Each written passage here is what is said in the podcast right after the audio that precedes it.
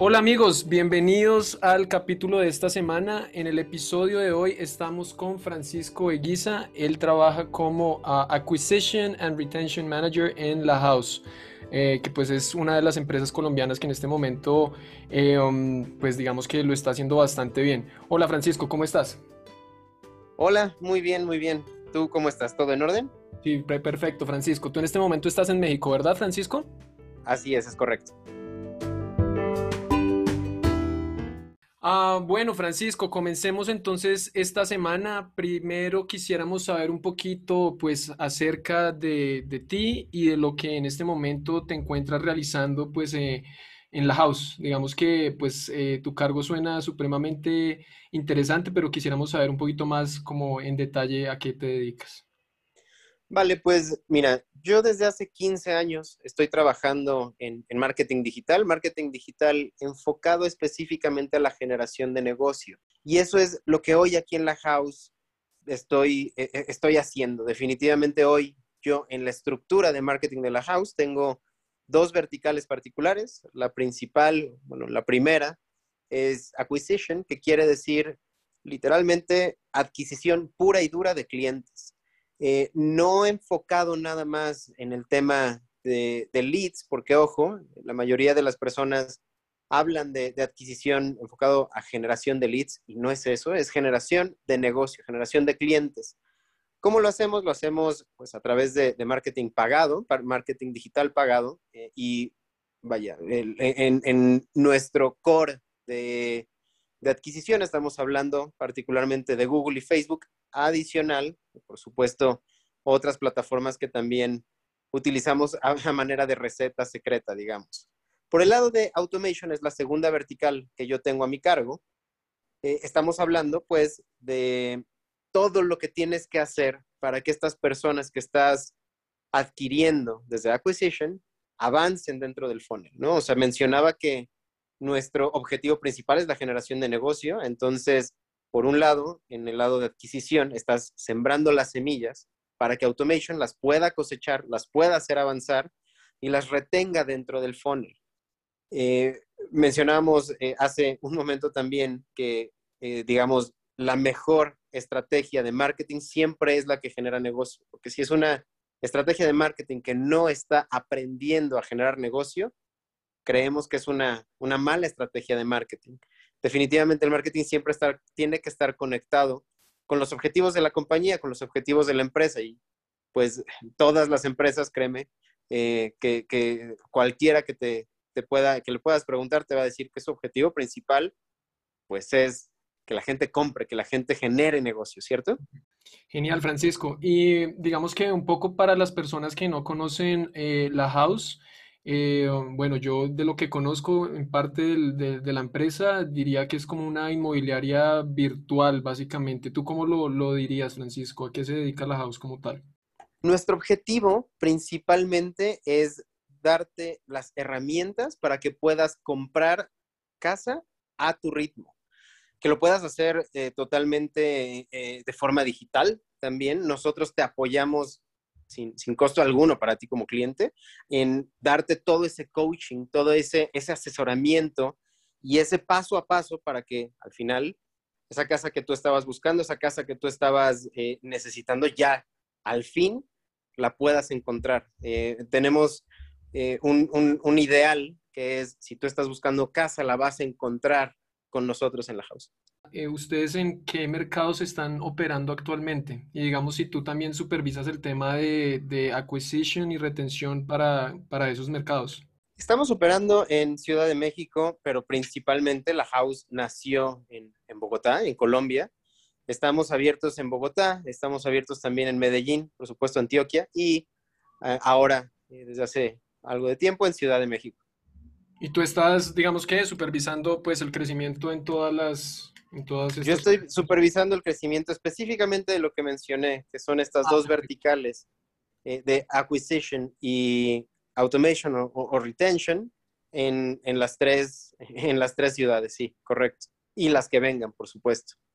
Perfecto. Eh, Francisco, una cosa que, que, mencionaste anteriormente y que, digamos, nos llama mucho la atención en este podcast es el tema de automatización. Y el uso específico de Machine Learning Machine Learning. en estas plataformas, digamos, de generación de demanda como son Google, como es Facebook, como, bueno, cualquier otra plataforma de generación de demanda.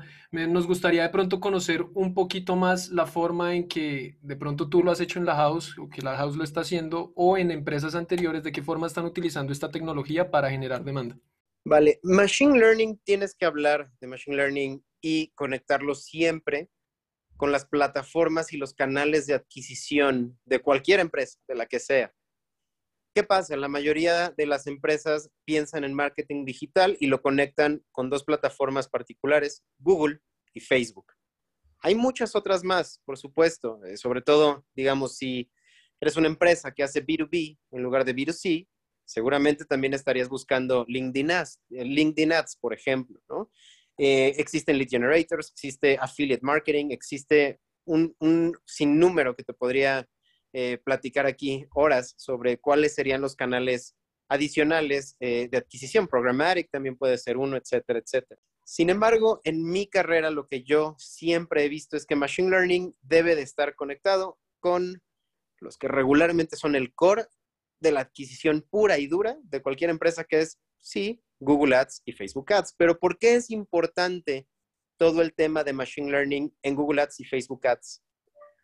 La mayoría de la gente hoy en día, eh, digamos, eh, tiene una cuenta en Facebook. Entonces, ¿qué sucede? Si tú empiezas a anunciarte, a hacer una campaña de publicidad a través de Facebook Ads, tienes, digamos, tú como empresa la capacidad de encontrar gente a través del Machine Learning que active señales, que regrese señales a, Facebook y le diga cuál es el perfil y cuál es la audiencia que realmente te va a comprar y que te va a reaccionar positivamente a lo que tú estás ofertando. Es decir, y no importa cualquier tipo de, industria en la que trabajes.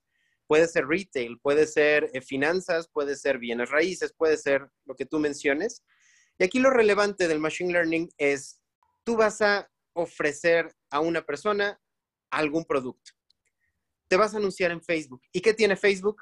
Intereses de las personas que reaccionan, cuáles son eh, sus estados de consumo, cuáles, si, si tiene un estado civil, es casado, es soltero, qué edad tiene, todo el tema psicográfico, demográfico y no nada más eso. ¿Qué compra dentro de Facebook? ¿Qué páginas visita de Facebook?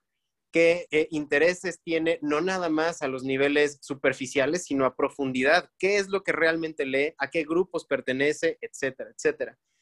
Ojo aquí, y esto sí que es muy relevante y, sí me gustaría eh, dejarlo bien abierto y bien, eh, digamos, desmenuzado desde ahora.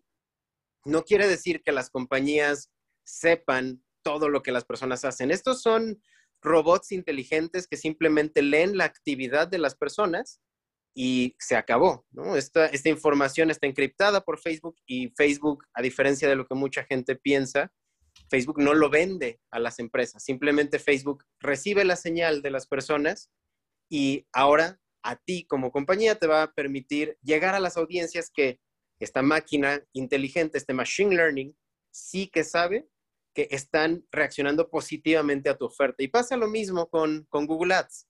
En Google Ads quizás no tengas los grupos de Facebook, no tengas las páginas de Facebook, pero ¿qué sí tienes? Su comportamiento de búsqueda.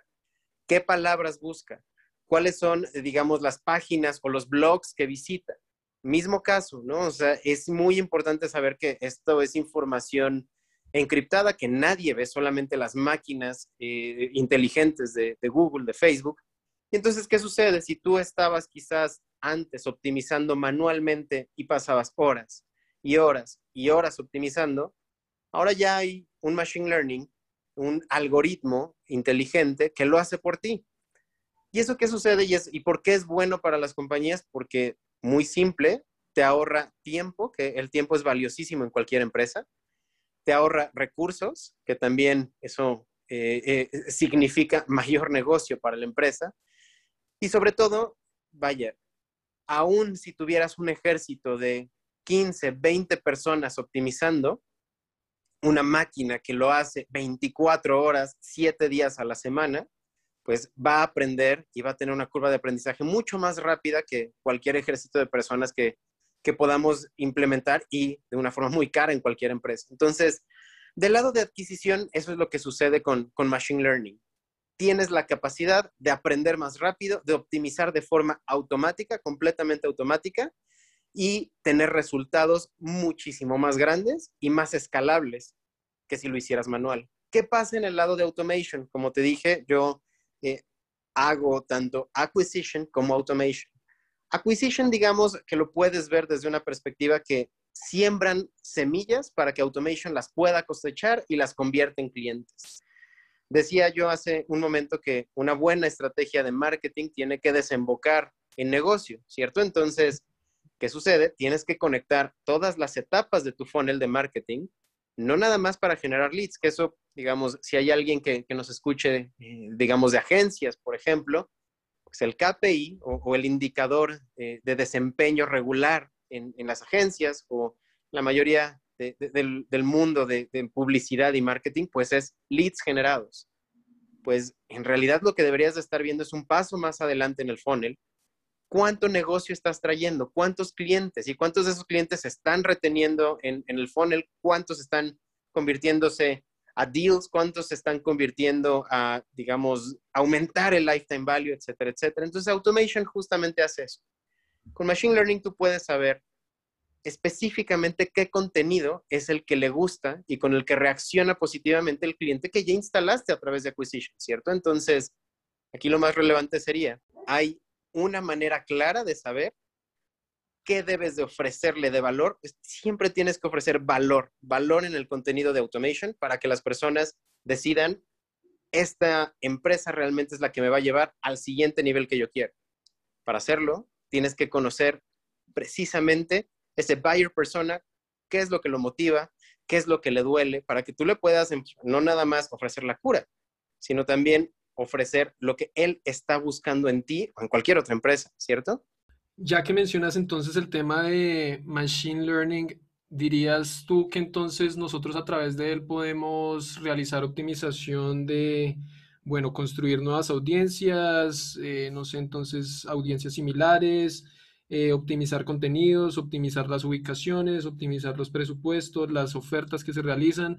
O sea, y no sé si hay algún, algún factor adicional que uno pueda optimizar a través de, de um, el, pues, digamos, sí, el machine learning o digamos que ya estaría bien resumido en la forma lo que acabo de decir.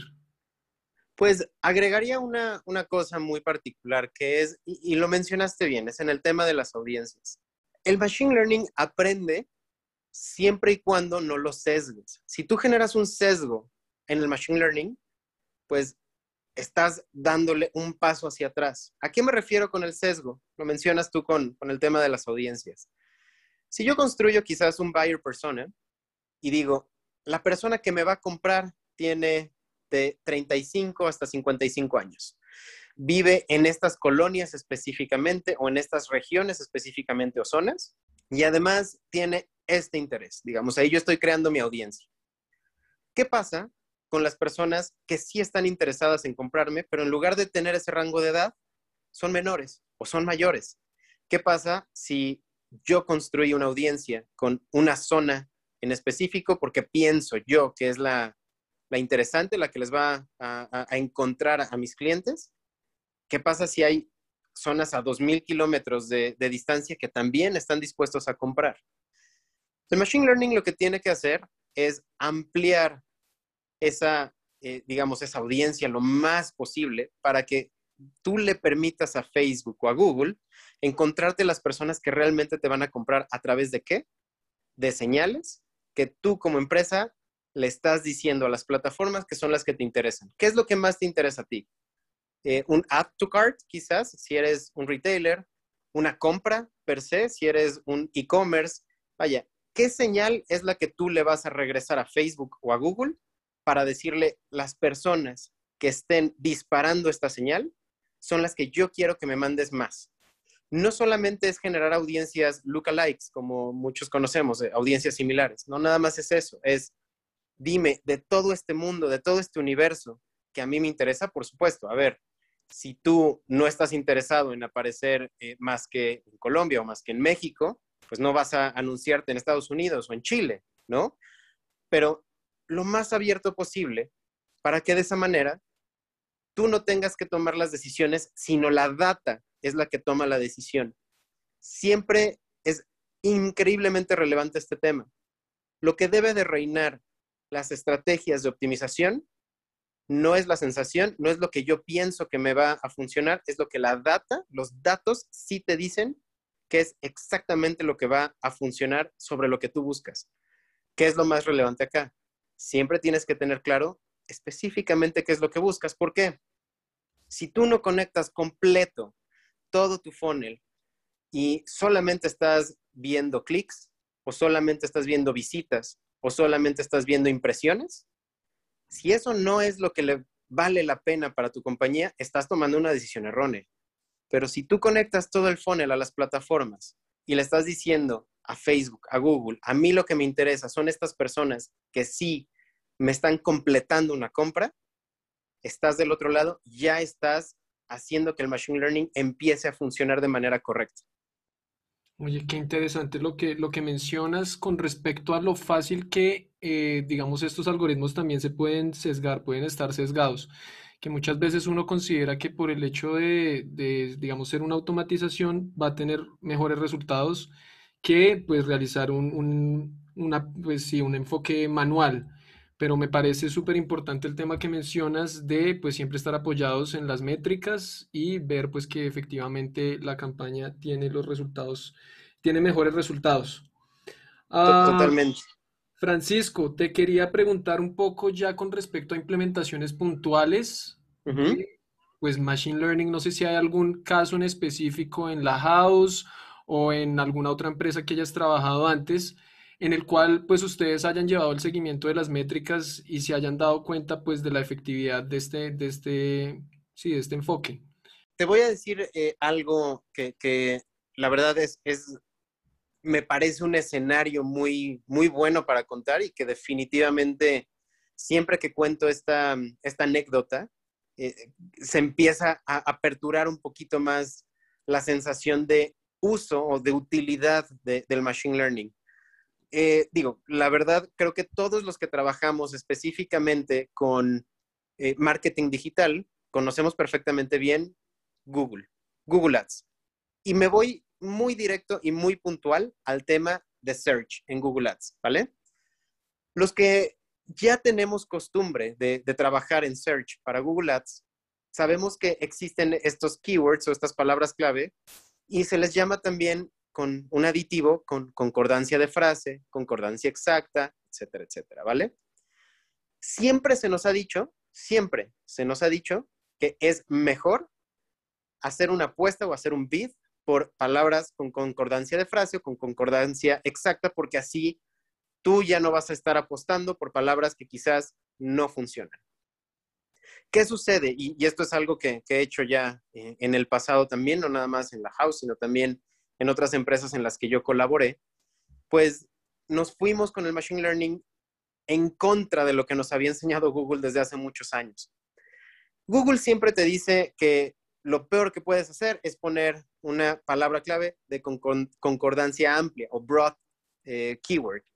¿Por qué? Porque si alguien busca, por ejemplo, no lo sé, eh, inversiones en Colombia o casas en México, eh, y tú lo amplías, tú lo dejas como una keyword broad, ¿qué va a suceder? Si alguien está buscando comprar eh, casas en México baratas y tú no quieres que, que aparezcas ahí, entonces vas a aparecer. Esa parte es correcta y esa parte no la tenemos que mover. Lo que sí tendríamos que mover es apostemos porque el machine learning sepa exactamente cuál es esta señal que a mí me sirve y existe un nivel adicional que no muchos conocen los search terms o los términos de búsqueda. Google, y eso me pasó a mí, yo le dejé una palabra clave muy amplia, totalmente broad, y le dije, aprende a que todo aquel que me compre en esta página sí me sirve.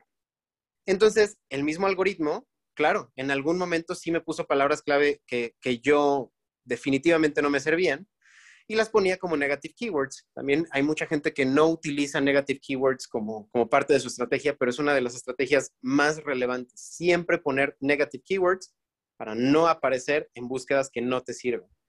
Nunca abras una campaña de Machine Learning si no tienes claras cuáles son las negative keywords que no quieres aparecer en una búsqueda. Entonces, ¿qué sucede si tú tienes muy claras tus negative keywords? Si tú tienes muy claro tu señal para que hacia esa señal aprenda Google, no importa si pones una broad keyword, va a aprender a darte los términos de búsqueda, los search terms, que son los correctos para que la gente sí aprenda y sí te compre. Existen algo que se llama estrategia de bidding eh, o, bid strategy en, Google y es lo mismo en, Facebook. Y hay algunas nuevas estrategias, digo, nuevas de los últimos 3, 4 años más o menos, unas nuevas estrategias que agregaron en Google. Por ejemplo, TCPA, Target ROAS, también existe Maximize Conversions. Mucha gente no cree o no le tiene fe a estas, eh, a estas estrategias de puja o estrategias de bidding pero yo te firmo que son las que me han funcionado una y otra vez en todas las compañías que he estado. Si estás trabajando con estrategias inteligentes, TCPA, Target ROAS o Maximize Conversions, vas a tener mejores resultados que respaldan la data sobre si estás utilizando Google para generar clics.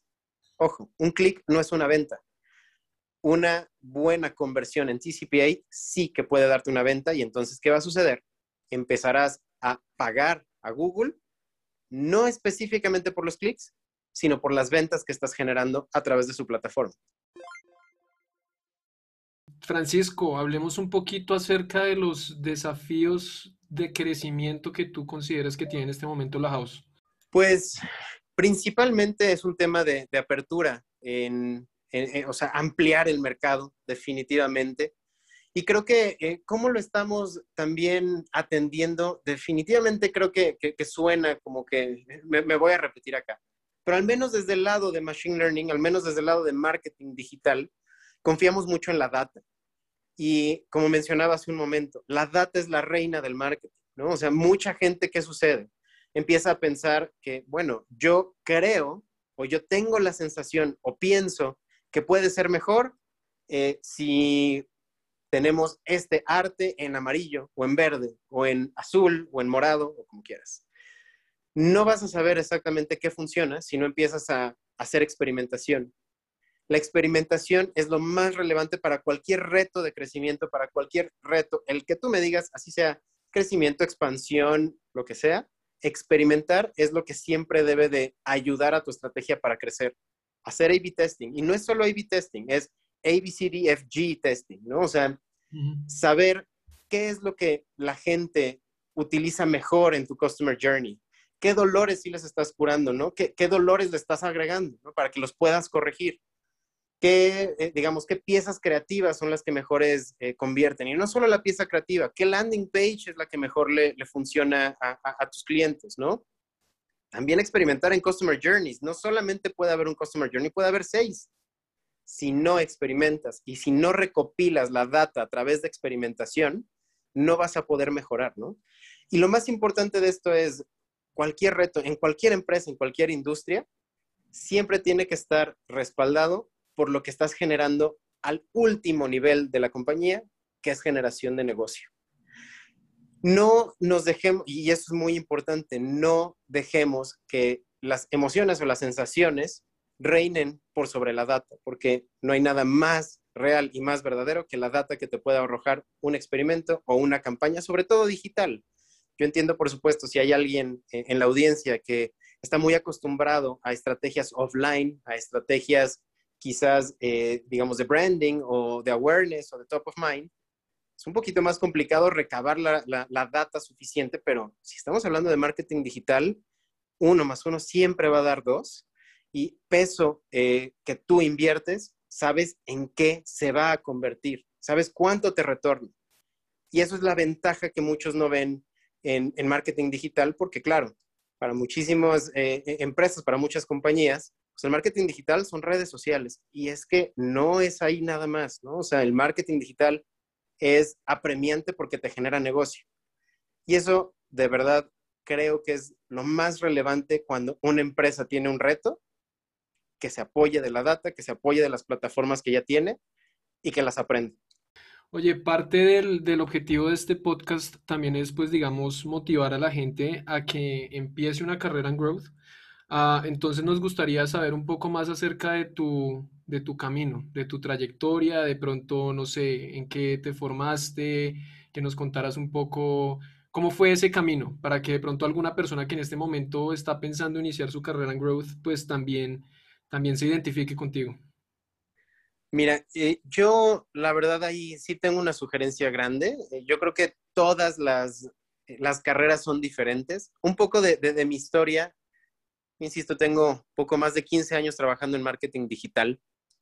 Creo que lo más relevante que puedo decir es, eh, siempre todos empezamos desde un nivel muy bajo quizás.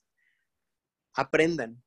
El aprendizaje es lo más relevante. A mí, si algo me ha ayudado a poder crecer en, este camino, en, este, digamos, trayecto profesional y trayecto laboral a través de estos 15 años, es que nunca me quedé estancado en lo que yo ya conozco, en lo que yo ya aprendí, siempre revolucionen y evolucionen el, el, el aprendizaje. Manténganse aprendiendo todo el tiempo. Es súper relevante, ¿por qué? Porque desafortunadamente, o al menos un poco platicando de mi caso, como, como me lo pides, cuando salí yo de, de, de, del colegio, la universidad, pues había muchas cosas que todavía me hacían mucha falta. Si yo no hubiera empezado a aprender afuera, leer en, en, Wikipedia puede ser, leer en Internet, buscar videos, buscar podcasts como el tuyo. Siempre es muy relevante encontrar los foros que te van a dar la información correcta que a ti te hace falta. Nunca se queden estancados pensando, yo ya tengo lo que necesito y no necesito más, porque ahí es donde exactamente nos vamos a caer y no vamos a lograr nada adicional. Yo, eh, y digo, haciendo muy rápido un barrido de lo que, de lo que pasó en mi trayectoria, yo fui primero un, un account manager, o sea, yo empecé como ejecutivo de una cuenta muy chiquita en una agencia de publicidad, en una agencia de marketing, y la verdad es que eh, con toda la transparencia no me gustó muchísimo la, la experiencia de estar en una agencia per se. En ese entonces todavía ni, ni, siquiera existía el término de growth hacking o el término de growth como tal o de growth manager, nada, de, nada por el estilo. Eh, pero yo justamente dije, esto no es lo mío, es, es demasiado, eh, digamos, táctico y no estratégico, ¿no? Uh -huh. Empecé a buscar algo diferente y ahí es donde me metí ya todo el tema de marketing digital, hace, insisto, unos 15 años. Y ahí es donde yo empecé a trabajar en solamente empresas de tecnología. Trabajé en empresas desde data centers, como eh, de páginas web, como de finanzas eh, de tecnología, como en, en, Cubo Financiero, que es una fintech. Eh, ahora también La House, que es 100% también eh, digital, tecnológica, etcétera. Y ahí es donde yo vi que realmente hay cosas que se pueden crecer, que puedes aportar. ¿Y qué es lo más importante en cualquier carrera? y esto la verdad sí, sí creo que es, es muy, muy relevante, aporten valor. Si no encuentras cuál es el valor agregado, tu oferta de valor que te distingue sobre el resto de, de, las vacantes o el resto de los candidatos, tienes que esforzarte para generar valor para una compañía y valor que te distinga como alguien que si tú entras a esta, a esta empresa, sea lo que sea que te vayan a poner a hacer, sea lo que sea, si estás empezando o estás ya en un puesto gerencial o en un puesto directivo, lo que tú debes de aprender es cuál es el valor que tú agregas. Mientras tú sepas que agregas un valor adicional al que ya tiene la, empresa, el camino va a ser muy sencillo. Entonces son, serían aquí dos sugerencias. Siempre manténganse aprendiendo y sepan cuál es el valor agregado que ustedes están ofreciendo para las empresas.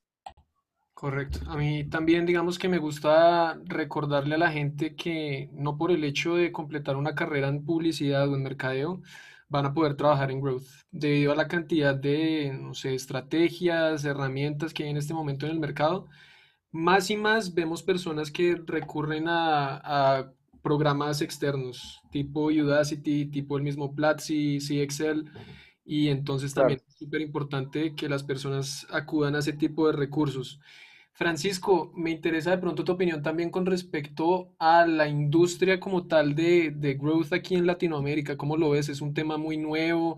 ¿Es algo de lo cual no, no se habla bastante? ¿Solamente se dan startups o en las empresas, pues en las grandes corporaciones se habla también de growth? ¿Qué, qué opinas al respecto? Es una muy, muy buena pregunta. Definitivamente creo que aquí yo contestaría con, con dos verticales. La primera es, el problema con growth es el mal entendimiento que se tiene del concepto de growth. En algunos casos, y esto es esto es súper importante, eh, en algunos casos, growth o, tal cual, growth hacking o como se le menciona en cualquier empresa, tiene que ver, sí, con crecimiento de, de, negocio. O sea, con crecimiento de eh, cartera en cuanto a bases de datos, eh, crecimiento de, no lo sé, puede ser eh, seguidores, eh, etcétera, etcétera. ¿no? O sea, el, el, tema de crecimiento per se, ya sea por medios pagados, por medios de, eh, orgánicos, etcétera, etcétera. ¿no? Y quizás esa es como la más común o la que más se encuentra, sobre todo en, en Latinoamérica. Pero ¿qué sucede? También hay algunas compañías que en este malentendido de qué es growth, lo confunden con innovación. Y eso sí que yo sugeriría también como otra de, de las sugerencias que tengo para, para, este episodio, sepan exactamente qué es lo que ustedes quieren enfocarse cuando se trata de growth. Si es crecimiento de negocio, empiecen a aprender justo sobre eh, Google, sobre Facebook, sobre LinkedIn, sobre todas las eh, plataformas de adquisición, que es lo que las empresas están buscando cuando hablan de growth.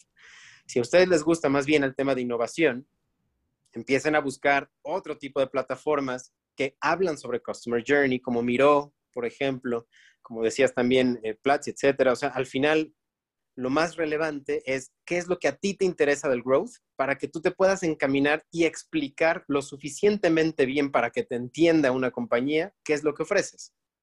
Ahora, en Latinoamérica, yo creo, la verdad, que por fortuna, todo el tema tecnológico hoy en día está completamente accesible en todos lados, gratis incluso, en algunos casos de paga también, pero el acceso a la información, el acceso a todo el aprendizaje ipso facto está en Internet. Uh -huh. Y es muy fácil acceder a él, es muy fácil descargar, eh, digamos, white papers, es muy fácil comprar un libro en, en Amazon, es muy fácil, digamos, eh, informarte. Y entonces esto sí ha permeado en, en la mayoría de las empresas, no solo startups, definitivamente no creo que sea solo startups, grandes corporativos eh, que son transnacionales ya conocen de los términos o de la, digamos, del significado del growth marketing eh, y del growth en general. Y solamente, insisto, es hacer ese pequeño empujón para que realmente estés dentro de la vertical que tú quieres de growth. Correcto. Francisco, ¿hacia dónde crees que va la industria, pues sí, del growth, del mercadeo digital? O sea, ¿cómo crees, por ejemplo, en cinco años que será la industria del mercadeo digital? ¿Hay alguna herramienta que de pronto esperas? O, no sé, por ejemplo, ahorita que hablábamos de optimización, ¿será que llega a algún otro sitio la optimización? ¿Qué pasará con todas estas personas que se dedican simplemente al ajuste manual de las, de las campañas? ¿Qué crees que va a pasar a futuro? Otra excelente pregunta. Yo creo que a futuro algo que tenemos que visualizar todos como, eh, digamos, mercadólogos, como publicistas, como etcétera, etcétera, son tres cosas. La primera, preguntas muy claramente, ¿qué va a pasar con todos aquellos que están haciéndolo todavía manual? Definitivamente, lo primero que tenemos que hacer, si aún estamos en esta época manual de aprendizaje, empecemos a cambiarlo y empezamos a cambiarlo ya, porque de lo contrario, lo que va a suceder es que van a llegar agencias de publicidad, ese es el número dos que, que menciono, dije que había tres. El número dos es las agencias de publicidad van a empezar a absorber esta, esta información y ¿qué va a suceder? Van a empezar a ofrecer plataformas in-house que ellos mismos desarrollen, que ellos mismos crean, para que ahora no es el machine learning de Facebook, no es el machine learning de Google, es el machine learning de esta agencia. Es el growth que te ofrece automático y automatizado más bien de esta agencia en particular. ¿Y qué va a pasar? Número tres, la competencia va a ser mucho mayor. Va a haber competencia no nada más entre algoritmos, va a haber competencia entre quiénes son las personas que saben manejar mejor esos algoritmos, porque ya no es nada más que, eh, digamos, vacante o, qué postulante o qué candidato es el que sabe ocupar Facebook o Google. Es también entonces este algoritmo adicional que estamos subcontratando con otra agencia o este algoritmo que nosotros desarrollamos dentro de la empresa eh, tiene estas características. Así que conoces de, ese lenguaje de programación, conoces de Python, conoces de etcétera, etcétera. Entonces, para completar esta respuesta, porque me pareció una, excelente pregunta, ¿hacia dónde vamos y qué sugiero para el futuro? Aunque parezca, eh, digamos, muy eh, redundante, yo mencionaba aprendan, pero específicamente yo pediría que la gente empezara a aprender a lenguajes de programación. Python, por ejemplo, es un lenguaje que definitivamente está permeando muchísimo en el mundo de la publicidad, en el mundo del mercadeo, y que no mucha gente lo tiene en la cabeza. ¿Por qué? Porque justamente está todavía apenas comenzando, apenas impregnándose en el mundo de la publicidad. Pero créeme que en unos cinco años va a ser parte de la norma.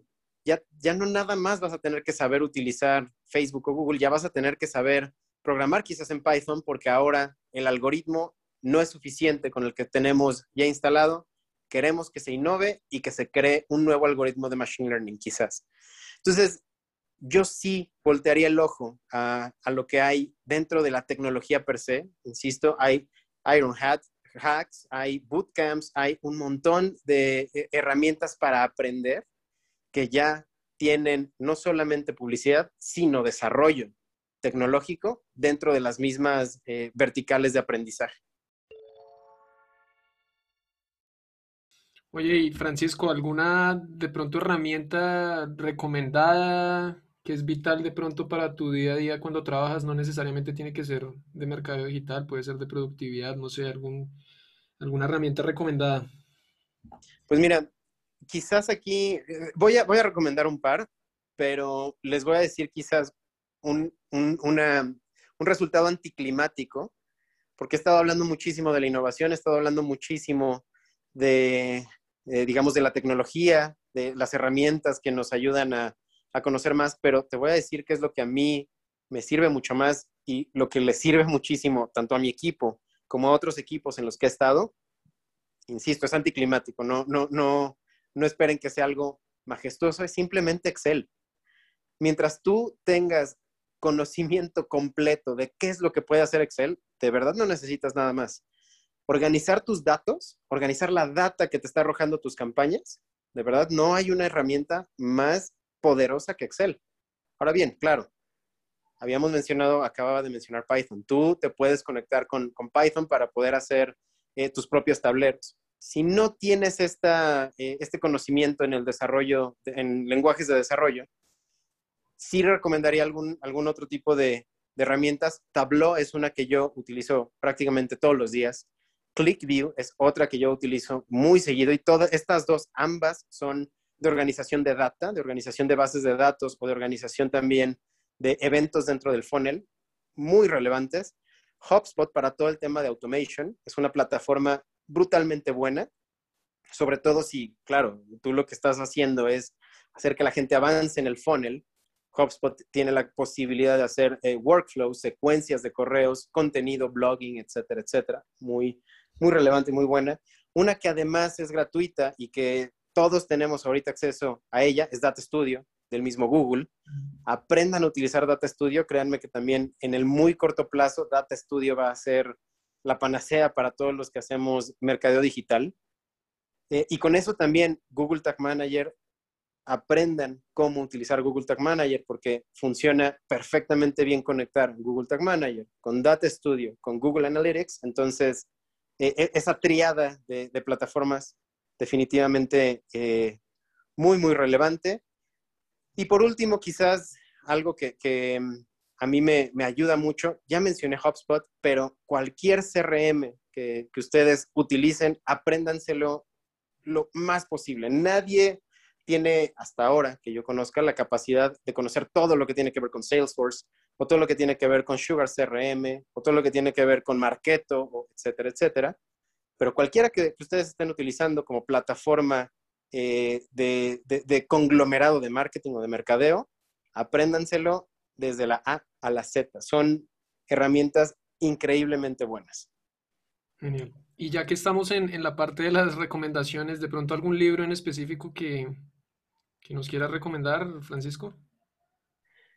Measure What Matters es, yo creo que uno de los libros que más me, me, cambió mi manera de ver el mercadeo, definitivamente muy bueno. Otro, y créeme, eh, quizás acá no está específicamente ligado a, marketing digital, pero eh, Purple Cow de Seth Godin es un libro increíblemente bueno en donde te empiezan a eh, empujar a que tu producto tiene que ser como una vaca morada, tiene que ser lo suficientemente diferente, distinto y atractivo para que la gente pues te voltee a ver, porque por más que tú instales los píxeles de una forma prolija y prístina, si tu producto no es relevante, la gente no lo va, no lo va a voltear a ver. Entonces, Purple Cow de Seth también es muy bueno. Dotcom Secrets, para todos aquellos que están hablando de, del tema de automation o que les interesa el tema de automation, Dotcom Secrets, muy, muy bueno. Eh, definitivamente también eh, se los recomiendo y, están completamente accesibles en Amazon, si es que utilizan Amazon o en Mercado Libre también seguramente deben de estar. Eh, esos tres son, son de, de, mis libros favoritos. También existe eh, Outliers, que creo que en este en particular empezamos a hablar ya de estadística y probabilidad. Siempre lean, digo, me gusta sí recomendar libros, me gusta recomendar títulos, pero desde mi perspectiva es mucho más nutritivo y más rico cuando uno dice, ok, lo que yo quiero aprender es, digamos, growth voy a investigar cuáles son los tres mejores libros de growth y son los que voy a comprar y me voy a aventar los tres libros en los próximos dos meses. O quizás no es growth, quizás es literalmente marketing digital, o quizás es Google Ads, o quizás es etcétera, etcétera. No hay libros para todo. Y no nada más voy a recomendar eh, libros, les recomiendo muchísimo que busquen buenos eh, canales en YouTube, que busquen buenos podcasts como, como el tuyo, en donde vamos a encontrar este contenido de valor y que lo podemos absorber de una manera mucho más rápida que un libro de 800 páginas, ¿no? Entonces, muchas veces uno no se da cuenta que hay tanto acceso a la información de una manera tan sencilla, tan, eh, eh, digamos, accesible y digerible, que los dejamos pasar y, nos estaríamos perdiendo de algo extremadamente relevante. Tal vez una pregunta ya para, para finalizar, Francisco. ¿Qué tan importante es, por ejemplo, en tu equipo de crecimiento en este momento, que las personas que van a trabajar en el equipo tengan un enfoque estratégico? ¿O ustedes se focalizan más que la persona tenga eh, capacidades más tácticas y operacionales, manejo de los canales? ¿O si requieren que la persona tenga ciertas habilidades también estratégicas? Desde hace quizás 10 años, que fue cuando empecé a, por primera vez a armar equipos, mi principal foco no tiene mucho que ver con los skills. Esto, vaya, esto no es nuevo, no es de, donde estoy ahora, es desde siempre que he estado armando equipos. Fíjense mucho en el tema de soft skills. ¿Qué pasa? Las hard skills, o sea, todo el tema de, trabajar en plataformas, de eh, hacer una hoja en Excel, de revisar eh, analytics, de lo que quieras, todo lo que tiene que ver con hard skills, se puede aprender. Las soft skills no las aprendes tan fácil. Siempre yo me fijo primero en el fit cultural de los candidatos, siempre me fijo si van a hacer clic con el resto del equipo, si van a tener, eh, digamos, si van a trabajar desde la empatía, si van a trabajar no nada más desde la empatía, sino también que van a aportar una buena cultura eh, organizacional, si van a aportar aprendizaje, si van a aportar algo completamente diferente. Eso es algo que, por ejemplo, Google, eh, yo, yo trabajé no dentro de Google, sino más bien para Google a través de otras empresas. Y ellos tienen mucho eso, no nada más con, con sus, eh, con sus empleados o, los Googlers, que ellos les llaman, sino también con los proveedores, también con los clientes, etcétera. Eh, em, están buscando que la gente aporte, que aporte algo diferente. Y eso es parte de mi mantra hoy en día para armar equipos. Siempre encontrar que la persona aporte no nada más en el tema de, táctico eh, eh, o estratégico incluso, sino que aporte desde un esquema eh, cultural, empático, que sea una buena persona antes de que sea un experto o experta en, en la plataforma. No sé si, si me di a entender. Sí, perfecto, Francisco.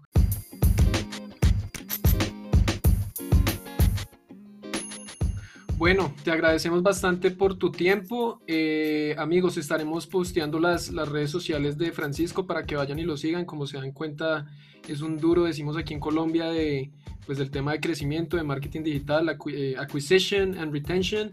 Entonces, nos vemos la próxima semana y que estén muy bien, amigos.